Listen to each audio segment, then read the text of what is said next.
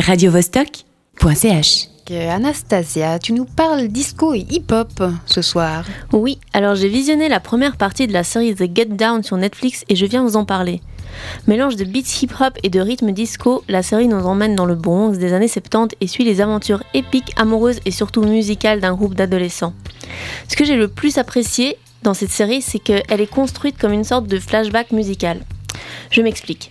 Par exemple, dans le premier épisode, on découvre le concert d'un rapport, vraisemblablement très célèbre, Ezekiel Books Figuero. D'abord, histoire contée, les images se rajoutent au texte et nous passons de 1996, année du concert, à 1977, époque où Ezekiel est un élève passionné de poésie et amoureux de Mylène, qui, elle, rêve de devenir la prochaine star du disco. Il rencontre aussi dans cet épisode DJ Shaolin Fantastic et découvre The Get Down, un monde souterrain où la révolution du hip-hop est en train d'arriver.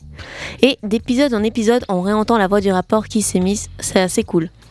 Pour une série qui a la musique son centre d'intérêt, c'est un pari réussi que de l'inclure au mode narrative, même de la série. En plus, la musique dynamise aussi beaucoup les scènes, les personnages chantent, font et vendent des soirées musicales, écoutent de la musique. Elle est vraiment très présente en tant que musique in mais aussi out.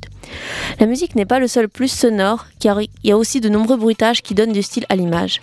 L'arrivée de Shaolin, par exemple, s'accompagne souvent d'un bruit de vent, genre chut, qui fait son effet et tisse des liens avec d'autres genres cinématographiques vous aurez deviné lesquels.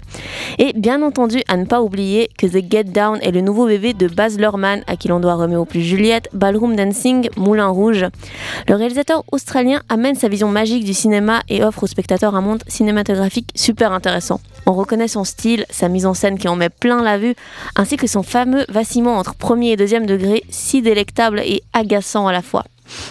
Pourtant, tout comme dans Vinyl, l'autre série musicale de l'année créée par Scorsese, The Get Down reste plutôt sage.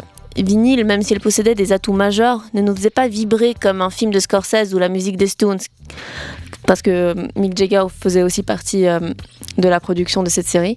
Et là aussi, dans, The Get Down, l'étincelle de Lorman ne se transforme pas en un feu comme dans ses films, à l'instar de Moulin Rouge ou de Gatsby le Magnifique.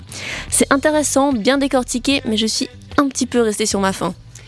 Est-ce que la série mélange aussi comme vinyle fiction et réalité? Oui, la série fait beaucoup appel à des images d'archives qui se mixent aux images fictionnelles. Bien entendu, on reconnaît par rapport à la qualité de l'image celle de 77 et celle de 2016, mais l'effet est intéressant et donne une certaine véracité à l'histoire racontée. La série, qui s'appuie sur des faits historiques et des anecdotes réelles rapportées par des figures du hip-hop, inclut aussi ces dernières à l'intrigue en tant que personnages par exemple, comme dans le cas de The Grandmaster Flash. Et personnellement, moi j'ai découvert des, petits trucs intéressants que je connaissais pas. Par exemple, euh, en 77, le 13 juillet, lors de la grande coupure qu'il y a eu à, New York, ça a représenté une grande aubaine pour les aspirants DJ qui ont pu s'équiper en matériel hi à l'œil pour enregistrer leur mixtape. Et en plus, donc la série permet de recréer ces souvenirs auxquels nous n'avions pas forcément accès parce qu'ils euh, n'avaient pas été euh, filmés à l'époque. Et là, ils ont été euh, remis en scène. Le seul hic, c'est que parfois on peut se perdre un peu dans les entremêlements des intrigues, des flashbacks et des relations entre personnages. Le rythme est bon, mais parfois confus. Et aussi, ce qui est sympa, c'est que plutôt que parler de l'histoire du hip-hop quand il a vraiment éclos, dans les années 80, Baz Luhrmann s'interroge sur ses tout premiers pas dans les années 70 et quand il a été créé par des jeunes gens. Du coup, le casting euh, de la série est aussi très jeune. D'un côté, ils sont frais et proposent un jeu d'acteurs intéressant, avec une aisance certaine dans la danse, le slam et le chant. Néanmoins, bien que touchant, je les ai sentis un peu faux parfois, notamment dans l'exagération du parler ghetto, et ça m'a empêché de plonger dans l'histoire totalement. Si historiquement le souci du détail est très respecté, les costumes et les décors valent également le détour.